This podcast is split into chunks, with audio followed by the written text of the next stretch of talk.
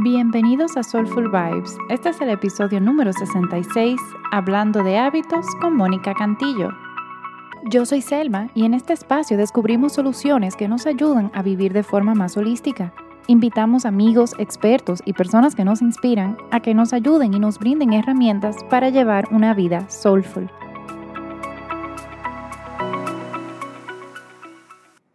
Antes de seguir con este super episodio, te quería contar sobre nuestro próximo curso online que se llama Todo sobre los doshas.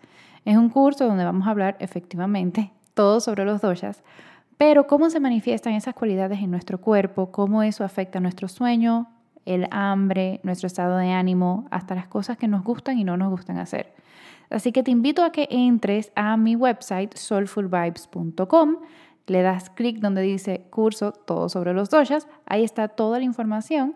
Este curso va a ser vía Zoom el 25 de abril a las 3 de la tarde hora Panamá, 4 de la tarde hora Dominicana, 2 de la tarde hora Costa Rica y te invito a que te registres. También, si te quieres convertir en Patreon, la ventaja es que si te conviertes en miembro Soulful, vas a tener acceso a los otros dos cursos online que ya yo di y también vas a tener acceso a este, además de las clases de yoga, el book club que tenemos en Soulful y los Soulful Talks.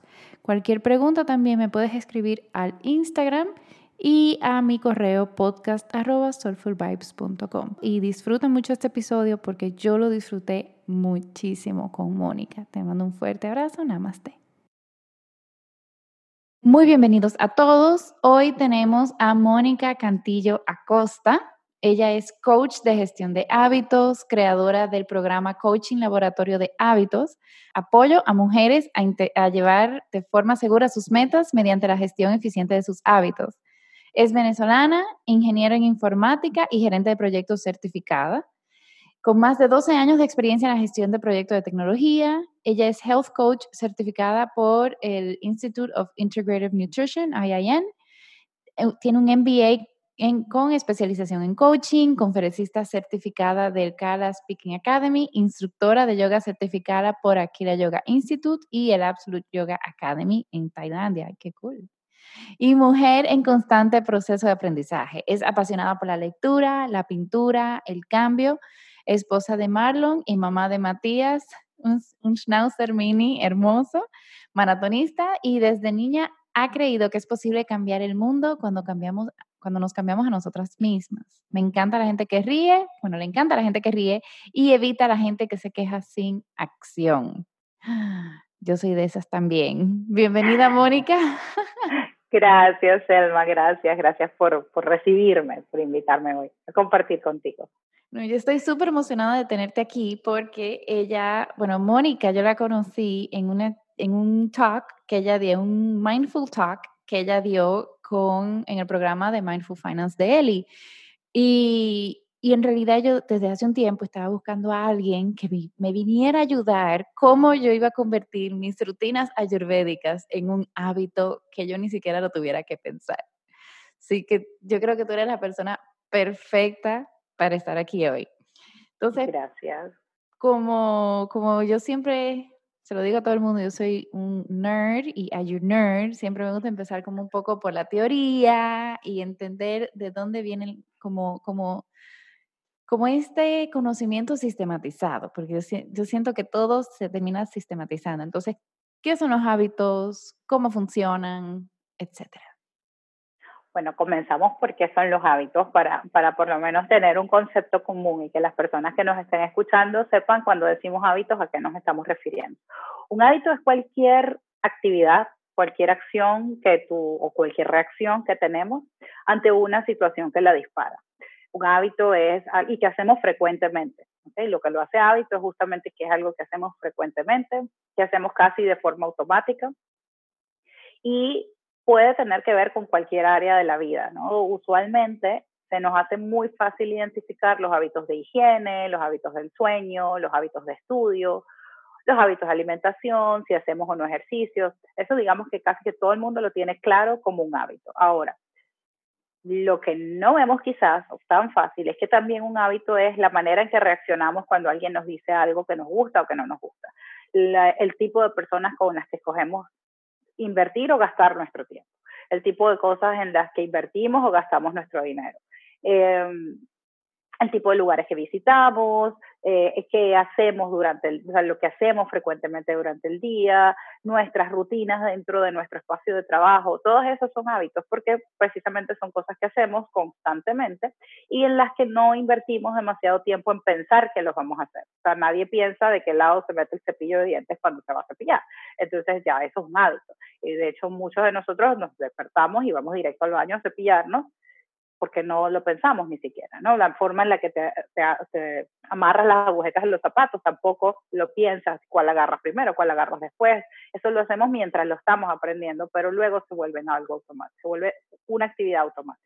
Y todo hábito tiene una estructura particular. Un hábito tiene la estructura de una situación que la dispara, una rutina o una acción, que es la que repetimos constantemente, y una recompensa. Esa recompensa es lo que nuestro cerebro busca como premio por actuar de esa manera. Entonces, por ejemplo, eh, cuando nosotros llegamos y la persona que tiene la rutina todas las mañanas de levantarse y enseguida ir a bañarse. Entonces, suena el reloj, la persona se levanta, entonces el sonar del reloj sería la el disparador, se levanta y va a meterse, va a bañarse, esa es la rutina, la recompensa es la persona se siente más despierta, eh, se le quitó el sueño, por decir cualquier cosa. Pero también ante el mismo disparador suena el reloj, hay personas que tienen otras rutinas, suena el reloj y la persona aprieta el botoncito de snooze para que dormirse cinco minutos más. Y la recompensa de esa persona son los supuestos cinco minutos, que sabemos que casi nunca son cinco minutos de verdad. Entonces, siempre está, esta estructura, disparador, rutina, recompensa, en cualquier actividad de estas que, que ocurren como hábitos.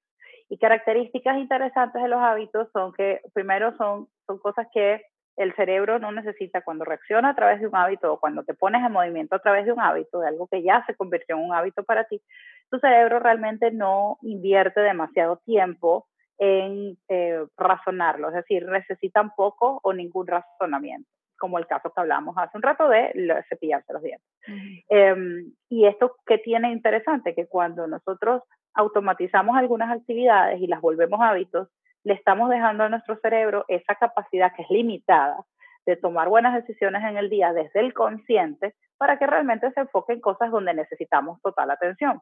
De hecho, nosotros operamos con el 95%, o sea, el 95% de las cosas que ocurren en nuestro cerebro, en el día, en nuestra mente, ocurren desde el inconsciente. Son pensamientos inconscientes, buenos o malos, eso es otra cosa, pero son inconscientes. Y hay solo un 5% que es el que ocurre en el consciente. Entonces, imagínate que le tengamos que dejar al consciente el si nos paramos o no nos paramos a una hora, el si nos paramos o no a hacer ejercicio, el si elegimos una comida a la otra. Entonces, cuando lidiamos tratando desde el consciente de hacer ese tipo de cosas que son realmente rutinarias, ahí es donde perdemos energía, ahí perdemos una energía súper valiosa que podemos usar luego para eh, para tomar decisiones, para resolver un problema, para crear un producto, para, qué sé yo, para atender algo donde sí necesites total enfoque. Otra característica de los hábitos es que buenos o malos va a depender de tus valores y de cuáles metas son las que tienes. Obviamente hay hábitos que quizás para todos puedan ser como colectivo, puedan ser malos, por ejemplo, no sé, consumir ciertas drogas, consumir en exceso el alcohol o comer de cierta manera en la mirada colectiva de la humanidad, quizás hay algunos de ellos que sean considerados malos, pero la verdad es que un hábito va a ser bueno, al menos desde mi perspectiva, un hábito va a ser bueno si es algo que te lleva a alcanzar tu meta. Si es, si es algo que te ayuda para llegar más rápido a la meta que tú tengas, entonces vas por buen camino, ese es un buen hábito. Si estás haciendo algo en tu día a día que no se parece a eso que tú quieres lograr, es decir, tu hábito o tus hábitos te están alejando de tu meta, entonces eso es un mal hábito. ¿Ok? Entonces, bueno o malo va a depender de lo que tú quieras lograr y de cuáles sean tus valores, porque los vas a juzgar de una manera o la otra según como tú veas el mundo. Al final el mundo es como cada quien lo ve. Em, otra, otra característica de los hábitos es que, y creo que es una de las que más me gusta, es que son conductas aprendidas y como son conductas aprendidas, y ahí fue donde yo hice así como, wow, me enamoré del asunto, eh, porque dije, si esto, yo soy súper nerd, súper, súper nerd, y, y, digo, si esto es aprendido, entonces yo, ¿de dónde, dónde quedó eso de que nos copiamos de los papás, o sea, que heredamos? sea, realmente nosotros no heredamos nada de nuestros padres en cuanto a hábitos, nosotros copiamos desde muy niños de nuestros padres o de quien haya sido nuestra figura de referencia. Copiamos hábitos, ¿no? Nosotros entre, entre los 0 y los 7 años se supone que son las edades en las que estamos como grabando como, una, como quien graba una película y eso se va a nuestro inconsciente. Y a partir de ahí empezamos a tener creencias y a partir de ahí formamos nuestras creencias, nuestros valores y ese montón de pensamientos inconscientes que ya dijimos que ocupan el 95%, o sea, que son el 95% de lo que hay en la mente, desde ahí operamos, desde lo que grabamos desde la infancia. Entonces, cuando decimos es que yo heredé el mal carácter de mi mamá, es que heredé la impuntualidad de mi papá, es que heredé eh, la, no sé, lo proactivo de mi papá, ok, no lo heredamos, la verdad es que lo copiamos. Y cuando llegamos a cierta edad, qué cool que podamos tener criterios para mirar atrás y decir esto me sirve y esto no me sirve esto me ayuda a llegar a mis metas y esto no me ayuda a llegar a mis metas. Esto me servía ayer, pero ya hoy no me sirve, entonces yo tengo el poder de cambiarlo. Y lo interesante de los hábitos, que esta es la otra característica, es que como te decía, son conductas aprendidas. Entonces, al ser conductas aprendidas, pues tú la puedes cambiar a voluntad. Y el proceso es súper simple que es lo que más me encanta. A mí no me gusta, yo, no soy amante de la cocina porque hay, recetas que son difíciles. Entonces a mí de la cocina solo me gusta comer. Y de cocinar solamente me gustan las cosas que son así, pasitos juntos, tres y come. Ya. Entonces con los hábitos, con los hábitos es igual. La verdad es que con los hábitos hay un solo paso. Se agarra lo que quiere y repite, repite, repite y ya. O sea, es que es súper simple. Lo que pasa es que simple no es fácil. Simple no, no, es lo mismo que decir que algo es fácil o difícil. Algo simple no lo podemos hacer muy fácil, no lo podemos hacer muy difícil y de eso vamos a hablar seguro hoy. Pero el caso es que es una conducta aprendida y la puedes cambiar cuando tú quieras. No, y eso que tú acabas de decir, o sea, volviendo un poquito para atrás, por ejemplo, no sé si recuerdan que Steve Jobs y yo creo que Mark Zuckerberg también usan exactamente la misma ropa todos los días para evitar tener que, que eso sea una decisión consciente. Exactamente. Y es increíble porque eso que tú dices, y yo me estoy leyendo el libro Atomic Habits, que no, ok, voy a tratar de no decir ningún spoiler, pero me ha abierto mucho los ojos cómo tú puedes ser el arquitecto de tus hábitos. O sea, en tu casa, con, tu, con todo, tú puedes ser como el arquitecto y diseñar cómo tú quieres tu vida y cómo tú quieres tus hábitos.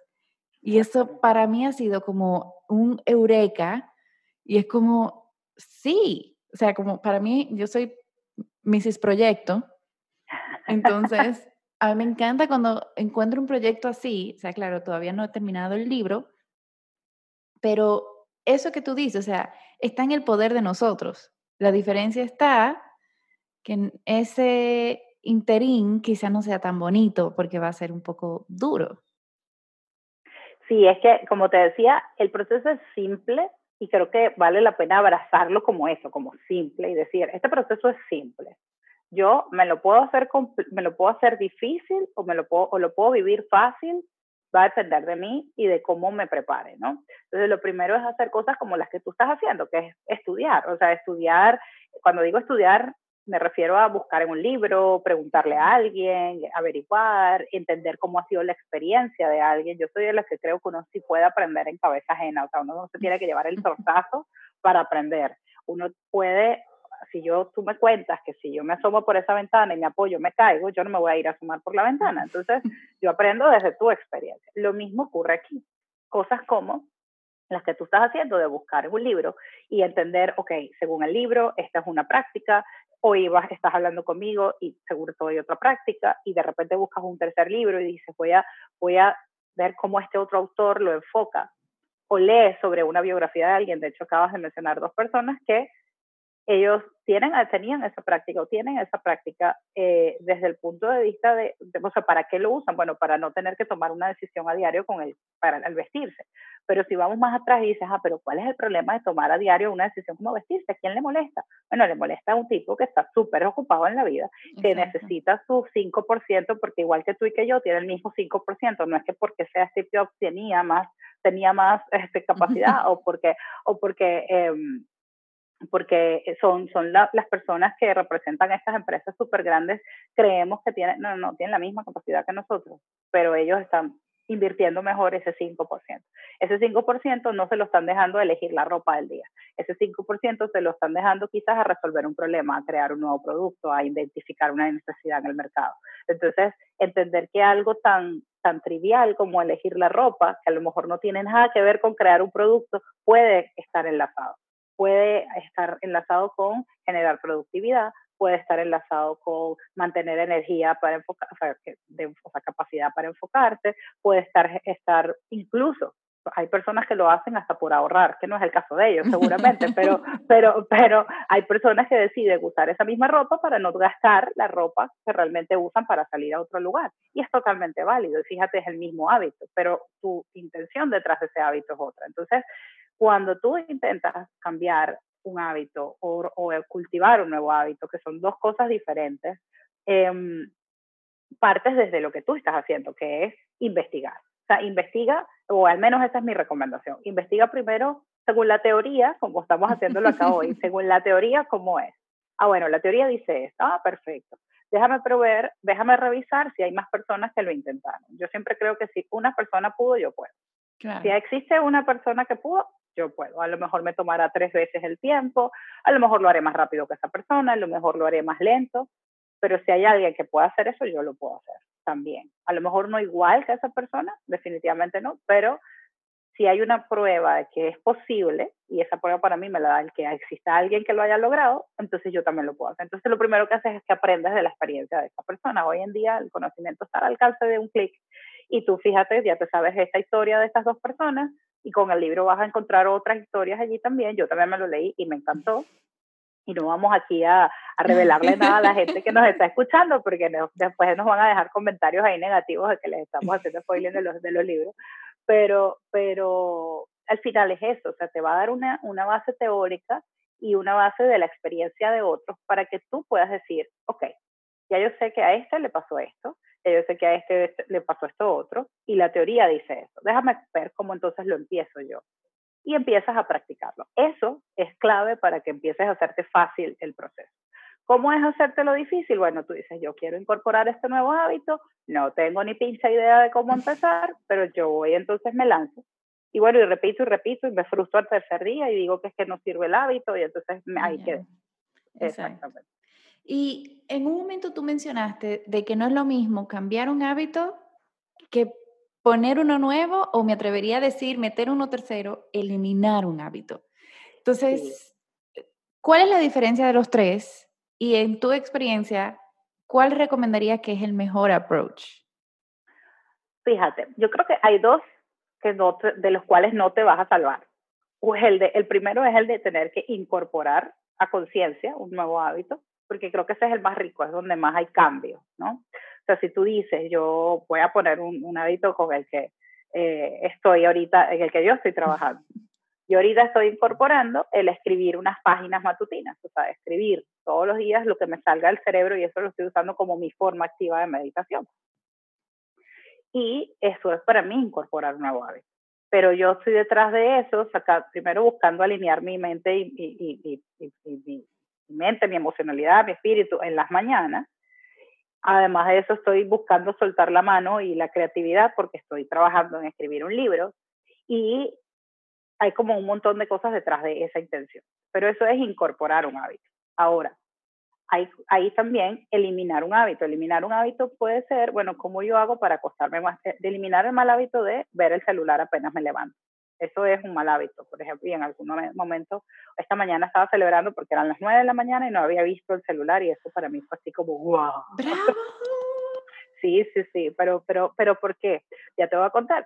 Yo decía, el hábito era incorporar las páginas, pero con el cuento de incorporar las páginas terminé no viendo el celular en la mañana. Entonces fíjate que al incorporar algo, logré, empecé, que no puedo cantar victoria porque hoy fue que me di cuenta que no lo estoy haciendo. No sé si ayer lo hice, pero, pero, pero lo que te digo es que al incorporar un nuevo hábito, poco a poco vas eliminando otro. Entonces, eliminar un hábito para mí no existe. De hecho, hay muchos libros que te hablan de que los hábitos no se eliminan, sino que se reemplazan yo no, para mí no existe tampoco el eliminar el hábito, porque creo que eliminar un hábito es como pretender eliminar el disparador que lo ocasiona. Tú dices, tú dices, es disparador, rutina y recompensa. yo puedo siempre tener la opción, o yo siempre tengo la opción de hacer una rutina diferente. Pero si yo me distraigo, puedo volver a la rutina anterior. ¿Ok? O sea, es como, eh, si no, no existieran personas que dejan, yo recuerdo mi papá que en paz descanse, mi papá duró como 12 años sin fumar, yo nunca lo vi fumar y de repente un día lo veo fumando y yo digo, ¿qué es esto? Y mira, 12 años sin fumar y después volvió a fumar, pero que su, su entorno había cambiado mucho y él otra vez cayó en su cigarrillo. Entonces yo decía, y como él hay muchos. Y a mí me impresionó mucho eso. Yo decía, no puede ser que alguien haya dejado esto por tanto tiempo y después lo vuelva a agarrar. Y me puse a investigar, porque desde ahí empezó a llamarme la atención el tema y me di cuenta que no, es muy normal es muy normal. Están las personas que, que, compran compulsivamente, que en algún momento yo lo hice, que compran compulsivamente y después ya no compran, sino que entonces gastan en o sea, compran comida compulsivamente o, o, acumulan cosas compulsivamente. Entonces quizás el hábito es el mismo, o sea, quizás hay una, una pequeña variable, pero, variante, pero si tú te distraes, vas a, es muy fácil que vuelvas otra vez. Entonces, la clave está en ese siguiente paso que tú dijiste, en ese último approach, que es reemplazar. Cuando tú descubres que un hábito no te está funcionando, que un hábito te está obstaculizando el camino a tu meta, entonces reemplázalo. Es mejor que tú pienses que lo vas a reemplazar y además incluso tu cerebro lo ve como algo más fácil. Es así como que, ah, me estoy engañando. No, realmente no estoy eliminando nada. Lo que estoy es reemplazándolo por algo que me funciona más. Entonces, el reemplazo obviamente pasa por incorporar un nuevo hábito, así que reemplazar e incorporar un hábito es casi lo mismo, solo que cuando dices reemplazar es que estás incorporando un nuevo hábito donde había un hábito que no te está funcionando. Estás incorporando un hábito que sea un hábito poderoso donde había un hábito que te estaba limitando. Entonces, por ejemplo, la persona que, no sé, fumaba, ahora de repente cuando siente ansiedad, si, si el disparador era siento ansiedad, mi rutina es fumo, mi recompensa es me calmo, a lo mejor ahora cuando siento ansiedad, voy y le doy una vuelta a la manzana y corro. Bueno, estos días no se puede salir, pero... pero, pero en los días que sí podíamos. Exacto, estos días estamos en cuarentena, pero, pero bueno, si, si usted siente ansiedad, va y agarra la cuerda de saltar y salta cuerda en su casa, eso lo hace drenar esa ansiedad, recompensa, me calmo y además hay otras recompensas asociadas como bajo de peso, me mantengo, Pero, pero fíjate que es el mismo disparador, la ansiedad va a estar allí. Después con el tiempo quizás la ansiedad baja, pero, pero si, si, son, si es una persona naturalmente ansiosa, esa ansiedad va a existir o esas situaciones que te causan ansiedad igual van a seguir existiendo, a menos que las trabajes, y eso es otro tema. Eh, pero tú puedes trabajar en qué es lo que, qué es lo que haces cuando eso te pasa. Eh, yo creo que en, el, en, la, en la clase de, eh, que estuve donde nos conocimos, del, del, curso de, de, Eli, yo les comentaba, creo que les comenté cómo fue que yo dejé de comprar compulsivamente. Yo al principio, yo, yo recuerdo que yo, yo les decía, y bueno, yo salía del trabajo, para hacer el cuento corto a quien nos está escuchando, yo eh, eh, me mudé de mi país de origen, a, de Venezuela, a Panamá, y cuando me mudé, eh, pues no tenía familia acá, no conocía a nadie acá, y entonces era la nueva en el trabajo y la nueva en el país. Entonces cuando era las 5 de la tarde yo no me quería volver a mi casa temprano, porque eso me recordaba que estaba pero sola como la una, ¿no? Y entonces yo decía, ¿qué hago? Bueno, trabajaba frente a un mall y me iba al mall. Entonces el disparador era, salía hora de salida y no quería estar sola. Rutina, me iba al mall a gastar recompensa, bueno, llegaba tarde a mi casa cansada y sentía que ya no, es, ya no estuve tan sola. Ok, con el tiempo me di cuenta que eso me estaba haciendo un problema, empecé a generar una deuda que, que después tuve que salir de ella, pero la manera de resolver el asunto no era pretender cambiar el disparador, o sea, yo no podía decir salía del trabajo y tenía alguien que me esperara, eso no estaba ocurriendo y eso no lo iba a cambiar a voluntad. Es como en el ejemplo de la ansiedad, tú no cambias la, la ansiedad a voluntad, ¿okay? Tienes que trabajar. Entonces, ¿qué hacía yo? Bueno, Em, decidí cambiar la rutina y la decidí cambiar por la rutina de correr. Entonces llegaba la hora de salida y yo en vez de cruzar al mall lo que hacía era que me metía en el baño de la oficina, me ponía un short, unos zapatos deportivos y me iba, me iba a correr. Llegaba súper recompensa, llegaba igual de cansada a mi casa y a dormir. No me acordaba ni siquiera que estaba sola, pero era algo mucho más saludable para mí. Entonces, lo que les quiero decir con este ejemplo es, siempre que vayas a cambiar algo, ve, o sea, que cuando hablemos de reemplazar un hábito, es reconocer que el hábito no te está funcionando y no pretender cambiar el disparador, porque ahí es donde nos frustramos. Es como el que hace dieta empezando por querer no sentir hambre. No, no tú vas a sentir hambre. Es como haces cuando tengas hambre. Entonces, bueno, en este caso, como hacía yo cuando salía a la oficina, en el caso que pusimos antes del cigarro, es que hago cuando tengo ansiedad. Em, no, y, y, de esa manera puedes hacerlo y hacer un ejercicio fuerte de observación. O sea, empezar a descubrir cuál es ese detonante. O sea, cuál es, ese disparador. Y yo creo que eso es un reto grande. O sea, y, y, no sé si ahora que todo el mundo está en cuarentena, que aunque las cosas todavía se mueven rápido, yo siento que no se mueven tan rápido, porque no hay que salir corriendo por el tranque, o sea, yo siento que hay como ahora mismo una dicotomía, porque está muy rápido en digital, pero muy lento en vivo. Quizás es un buen momento para empezar a observarse. Sí. Porque es muy difícil, o sea, ¿cómo, cómo uno empieza a hacer eso? Y, y bueno, hablando un poquito de yoga, en yoga a eso se le llama samskaras, o sea, que son esos caminos que ya uno ha trazado y trazado y trazado que en realidad, como dicen yoga, tú no vas a tapar ese camino, porque es como, como una calle, sea, ya se hizo la zanja. Tú lo que puedes hacer es tener, hacer otro camino al lado o hacer otro camino por otra parte, pero igual ese camino, bueno, va a estar lleno de matas o abandonado, pero en cualquier momento tú lo puedes volver a tomar. Tal cual. Y ahí hay que... Esa analogía me gustó. Sí, sí, no, y, hay un libro, bueno, los que son como más nerds, que really nerds, están los Yoga Sutras de Patanjali. Y el primer capítulo, o sea, el primer, ella está dividido como en cuatro, cuatro libros, y el primer libro, que es el que más me impresiona, se llama Samadhi Pada. Samadhi es como eh, Sí, mente, o sea, como iluminación de la mente, como nirvana, y pada significa capítulo, pero es increíble como ahí te empiezan a hablar de todas esas cosas, y por eso me encanta que Mónica esté aquí, porque ella también es profe de yoga, que ellos nos dijeron eso hace 5.000 años, en un idioma que casi nadie entendía, y ahora sí, o sea, sí se está diciendo de una forma que uno lo puede aplicar.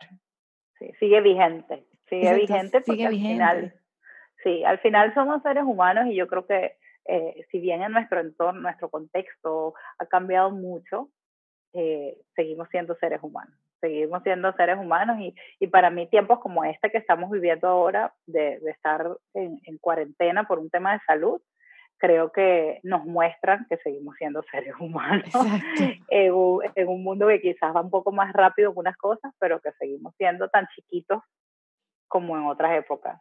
Eh, tan vulnerables como en otras épocas y, y, con las mismas capacidades que en otras épocas. Lo que pasa es que estos, estos tiempos nos ayudan a ver. Yo creo que eso que tú decías de observar, de hecho es para mí el primer paso cuando te planteas cambiar un hábito, es observar, o sea, es uno de los primeros pasos, entender cómo, cómo estás hoy, yo le llamo a eso diagnóstico, diagnóstico de hábitos, ¿no?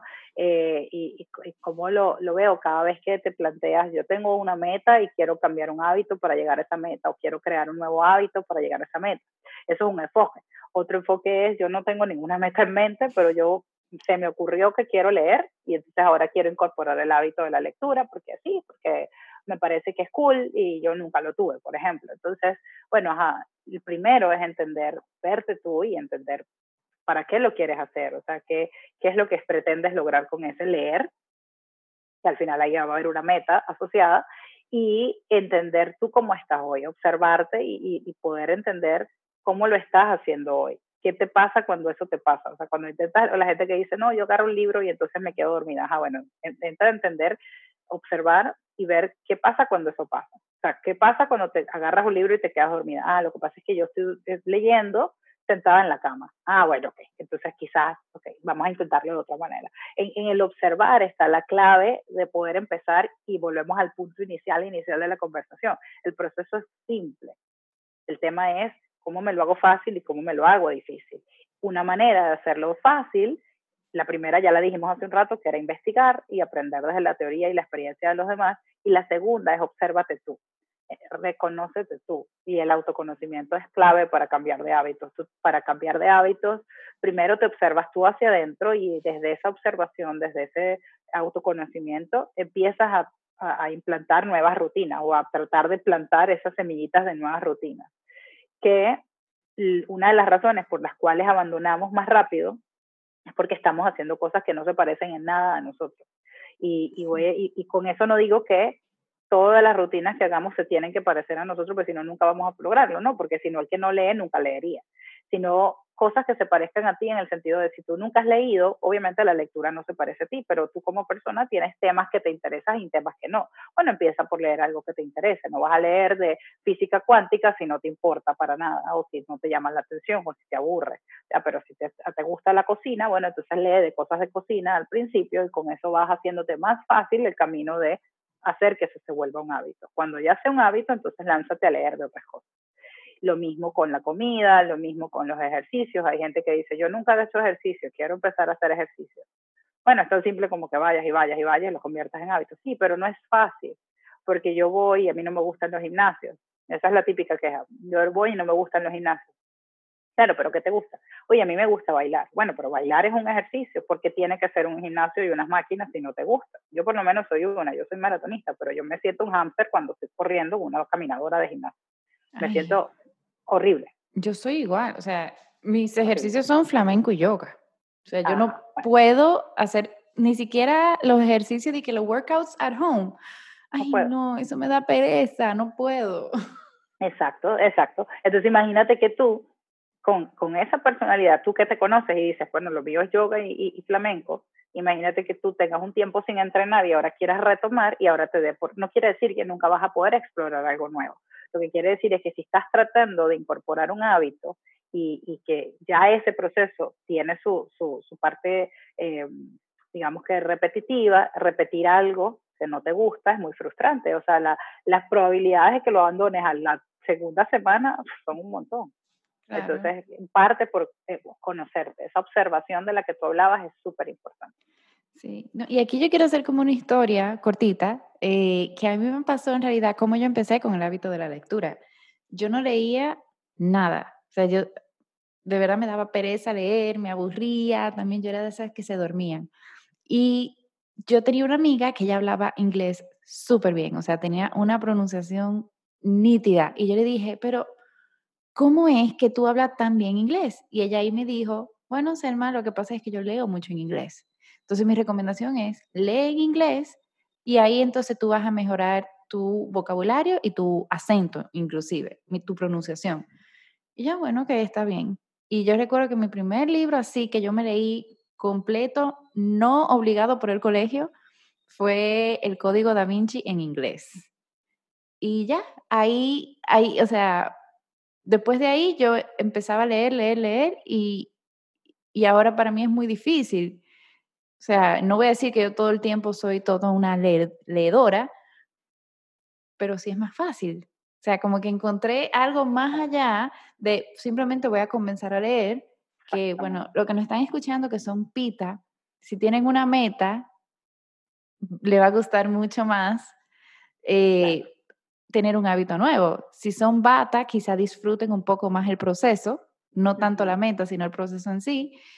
Y bueno, los CAFA, algo que puedan estructurar en la rutina de una forma fácil, me atrevería a decir.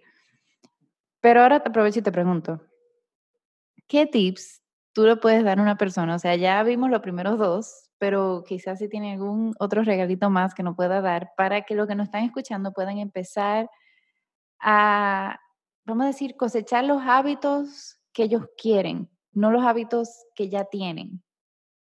Ok. Bueno, lo primero es, yo creo que parte por definir cuál es esa versión de ti que quieres crear.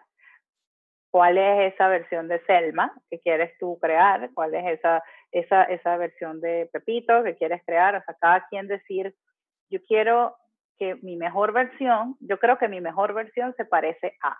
Entonces, empezar y decir, bueno, una, una persona X, o sea, yo, en, en esa mejor versión, me, me, rinde el tiempo, y voy a poner ejemplos acá, me rinde el tiempo, soy una persona más alegre, eh, soy activa, tengo alta, altos niveles de energía, duermo lo suficiente, entonces me mantengo como descansada y activa, no estoy como que todo el tiempo como a las 3 de la tarde ya durmiéndome, soy una persona amable con los demás, siempre tengo un tema de conversación, sé mucho de lo que, de lo que estoy trabajando, tengo nuevas ideas, bla, bla, bla, bla. Lo que sea que para usted signifique tener una mejor versión de sí mismo. Y a partir de eso, entonces hacer una observación, nos salimos de ese personaje y hay algo que a mí me encanta y es una técnica de programación neurolingüística que básicamente es como disociar. Usted se sienta como si estuviera en una sala de teatro o en un cine y ve como si disocias, te disocias de esa imagen, de esa mejor versión de ti y lo ves desde lejos y dices, ok, esa persona, esa, vamos a hacer el ejemplo contigo, Selma, esa Selma que está allí enfrente, que tú ves que es así, que tiene más energía, que todo lo que dijimos antes, ¿qué hace en el día a día? ¿Por qué tiene tanta energía? Bueno, hace, tiene tanta energía porque hace ejercicio. Ah, ¿y qué ejercicios hace? Ah, yo creo que hace esto y hace esto. Ok, lo anota. Ok. ¿Qué más crees? No, yo creo que ella duerme temprano, o sea, ella descansa por lo menos 7, 8 horas del día, porque tiene unos niveles de. Ok, anótalo. ¿Qué más crees que hace? Mira, se ve súper fit, yo creo que se mantiene, yo creo que además come bien, o sea, ella come bien, come lo que le gusta, pero come cosas saludables, anótalo. Oye, ¿por qué crees que es tan amable con los demás? Bueno, porque, no sé, ella, yo creo que medita y pasa todo el día como así como tranquila, porque medita, ok. ¿Qué más? Bueno, yo creo que tiene comunicación asertiva con la gente, o sea, que eh, eh, cuida mucho que su comunicación sea asertiva, anote. Y todo lo que tú veas desde afuera, como si fuera una película, es mucho más fácil, porque siempre desde afuera es más fácil. Por eso es que uno dice que la grama del vecino siempre es más verde. Uno es mucho más fácil ver desde afuera y, y, criticar en el buen sentido, o sea, de realmente hacer una crítica o hacer un juicio o simplemente reconocer eh, ciertas características cuando las ves desde afuera que cuando te las dices a ti mismo. Entonces, eh, mi, mi, es, eh, mi recomendación ahí es identifica, define cómo es tu mejor versión siéntate y mírala desde afuera y empieza a notar todo lo que tú crees que esa mejor versión de ti hace. Y luego empieza entonces a decirte la verdad. Tú te agarras esa listica y dices, ok, de esa listica que yo hice, ¿cuántas cosas yo hago hoy? ¿Cuáles cosas yo hago hoy y cuáles cosas no hago hoy? Seguramente varias de esas cosas ya las haces porque no estás definiendo una persona que no existe, estás definiendo una persona que eres tú en una mejor versión es una, es una versión de ti, pero reloaded, así como repotenciada o algo así. Eh, y sí, o em, de repente tú dices, eh, ¿cuáles de estas cosas tú no haces? Y marcas. Entonces, las que ya haces, celébratelas. O sea, porque dices, oye, voy en el buen camino de estas cosas. Anoté 10 cosas que esta persona hace y por lo menos estas cuatro ya las tengo listas. Ok, ¿qué hago con las otras seis? Mi recomendación es no intentes cambiar todas las seis. Elige una elige una y empiezas a aprender el proceso, porque el proceso de crear hábitos, si bien es, una, es un proceso tan simple como hablamos al principio de repetir, repetir, repetir hasta que ya se convierte en algo automático, la verdad es que es distinto para cada persona. Entonces, cómo lo vives. Entonces, bueno, intenta cambiando una, elige la que tú crees que hace a esa persona mucho más parecida a lo que tú quieres ser. O sea, de todas esas seis, no tienes hoy, elige la que tú crees que hace una gran diferencia. Yo creo que la que hace una gran diferencia es que esa persona medita todas las mañanas, ok, y entonces empieza por ahí. Empieza tú a incorporar la meditación todas las mañanas.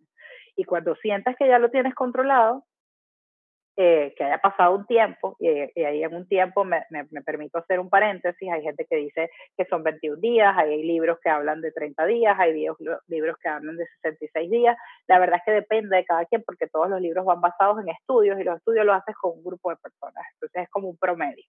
No hay una ciencia exacta de que en 21 días tú puedes hacer algo 21 días y en el 22 abandonar, ¿ok? O sea, eso no, no, no es garantía. Entonces, tú lo haces un tiempo, cuando sientes que ya lo tienes como que instalado en ti, vas y vas a tu listica otra vez y dices qué otra cosa, qué otra cosa de esa lista puedes ir incorporando. Entonces, eso para mí es la mejor manera de, de que alguien que quiera eh, incorporar nuevos hábitos y no simplemente trabajar los que ya tienes, lo puede hacer desde un propósito, ¿no? El tener, ¿cuál es ese propósito? El crear una mejor versión de ti. Eso es una mejor, eso es una forma. La otra forma es tener una meta.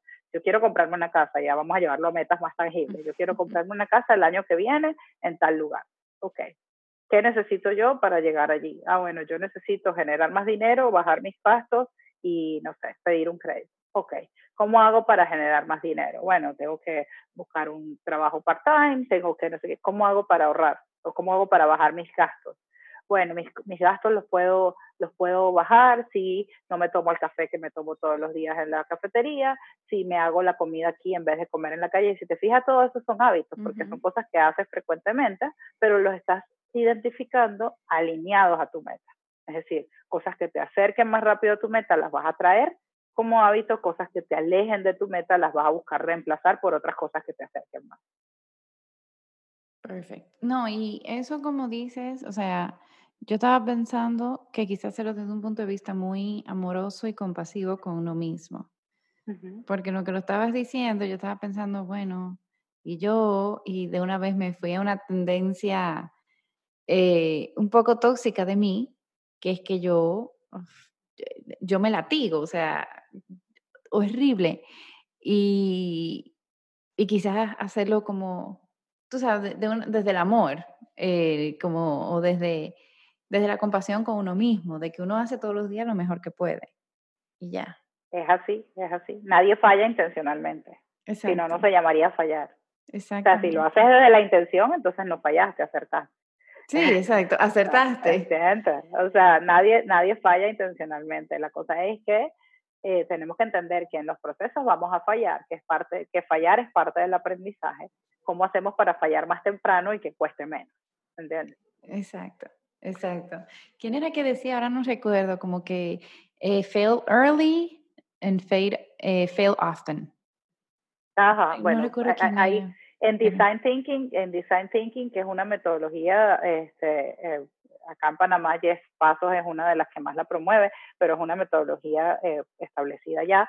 Y, y uno de los principios es eso, o sea, ¿cómo puedes hacer para hacer iteraciones pequeñas en desarrollo de productos, de ideas o búsqueda de soluciones a problemas? Como cuando tienes una idea, cómo iteras sobre esa idea más rápido y haces como prototipos para fallar más rápido, más frecuentemente, de manera que sea menos costoso. Exacto. Y bueno, yo creo que en realidad hemos tenido como una súper conversación y me encanta. Me encantaría quedarme aquí como que hablando de los libros y de los hábitos y todo eso. Eh, pero eh, lo vamos a dejar aquí por el momento. Pero si la gente quisiera o sea, quisiera encontrarte o profundizar más en cómo pueden mejorar sus hábitos, ¿dónde te pueden encontrar? En mi página web, monicacantillo.com, cantillo con doble L, y en Instagram me pueden ubicar como Mónica P. Cantillo, P de Patricia, Mónica P. Cantillo. Y eh, allí en Instagram de las redes sociales es la red social donde más activa estoy. Comparto contenido todos los días o casi todos los días justamente sobre herramientas para cambiar de hábitos, sobre herramientas para cultivar nuevos hábitos, sobre la importancia de algunos hábitos. Y en mi página web, algo que, que me encantaría dejarles a las personas que nos están escuchando es que cuando entras, lo primero que vas a encontrar es un formulario chiquitito donde solo me dejas tu nombre y tu correo y automáticamente te llega una guía de regalo que se llama Tres hábitos que pueden cambiar tu vida hoy. Y, mm, es gratis, está, habla de cómo poderlos cultivar y de cuáles son esos hábitos. Entonces, ahí se lo dejo, les dejo la curiosidad para el que quiera ir, ahí está eh, esa opción. Y también allí en mi página pues está mi blog que se llama Hablemos de Hábitos, eh, donde siempre comparto, comparto información, desarrollo temas sobre hábitos y obviamente también está pues mi listado de servicios, los productos y servicios que, que ofrezco. Pero eso está buenísimo. Yo me voy a registrar ahí también para saber cuáles son esos tres hábitos maravillosos. y una pregunta que siempre le hacemos a todas nuestras invitadas, y es que nos cuentes cuáles son esas tres cosas que tú haces para tener una vida soulful. Las tres cosas que yo hago. La primera, bueno, ya, yo, la primera tiene que ver con evitar evitar realmente la, la queja eh, sin acción. Yo creo que lo, lo mencionabas en mi presentación, la queja sin acción. Yo creo que la queja solo es bienvenida, al menos para mí, en mi contexto de vida, solo es bienvenida cuando es una queja con propósito. Por ejemplo, cuando te quejas por que un servicio fue malo, bueno, quéjate para que la persona sepa que tiene que dar un mejor servicio. Pero el vivir quejándose sin tomar acción eh, yo creo que es una de esas cosas que más desbalance nos, ocasiona, que más me sacan de mi propósito de vida, que, que, me aleja de mi pasión por vivir. O sea, la queja realmente para mí es totalmente tóxica. Eh, eso es uno, entonces evitar la queja y por ende evitar la gente que se queja sin hacer. Eh, la segunda que hago es reírme, buscar, buscar motivos para reírme todos los días. Eh, creo que la vida sin humor es así como, ah, como de cartón. Entonces, bueno, esta es como una sola y hay que reírnos. Yo me río de mí, me río de lo demás, pero me río de mí más que todo, de las situaciones, buscar la forma de, de inventar cosas que, que, te hagan reír, sobre todo, eh, sabes, en los trabajos, en la pareja, incluso cuando estás solo, buscar reírte, reírte creo que, o sea, a mí por lo menos me ayuda un montón. Y la otra cosa que hago es em, cuidar mi energía, cuidar mi, mi, niveles de energía en general con varias rutinas. Una de ellas es, bueno, escuchar música frecuentemente.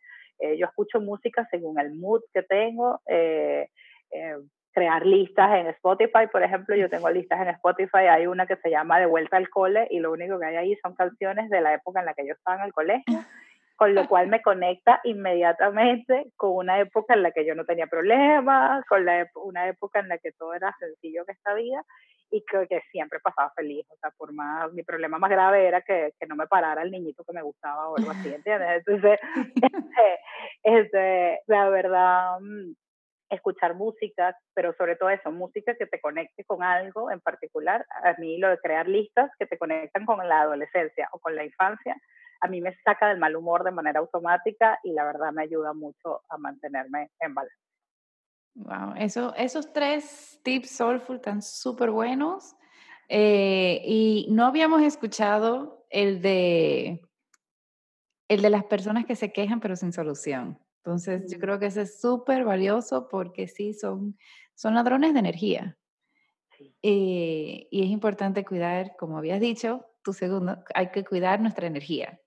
Entonces, bueno, te quiero dar muchísimas las gracias por acompañarnos y por compartir todos estos conocimientos de, hábitos que en realidad yo creo, mientras más lo leo, más me doy cuenta de que es una parte vital para el secreto del éxito en nuestras vidas, o sea, éxito personal, profesional, creativo, como sea que le quieran dar. Y si a ti que, que nos estás escuchando, te quiero dar muchísimas las gracias también por escuchar y por estar aquí con nosotros todas las semanas, en realidad esto es algo que a mí me, me encanta demasiado y saber que es algo que te agrega valor me, me, va, me va incentivando aún más a seguir haciéndolo. Y te invito a que nos visites en nuestro Instagram, arroba Podcast. También tenemos nuestra página web, que es soulfulvibes.com. Y si quieres formar parte de una comunidad donde todas somos mujeres de carne y hueso, que lo que queremos es encontrar balance en nuestras vidas, te invito a patreon.com slash soulfulvibes y que ahorita empezamos también nuestro primer club de lectura, así que está bien cool. Y te doy muchas gracias por escucharnos de nuevo. Te mando un fuerte abrazo. Namaste.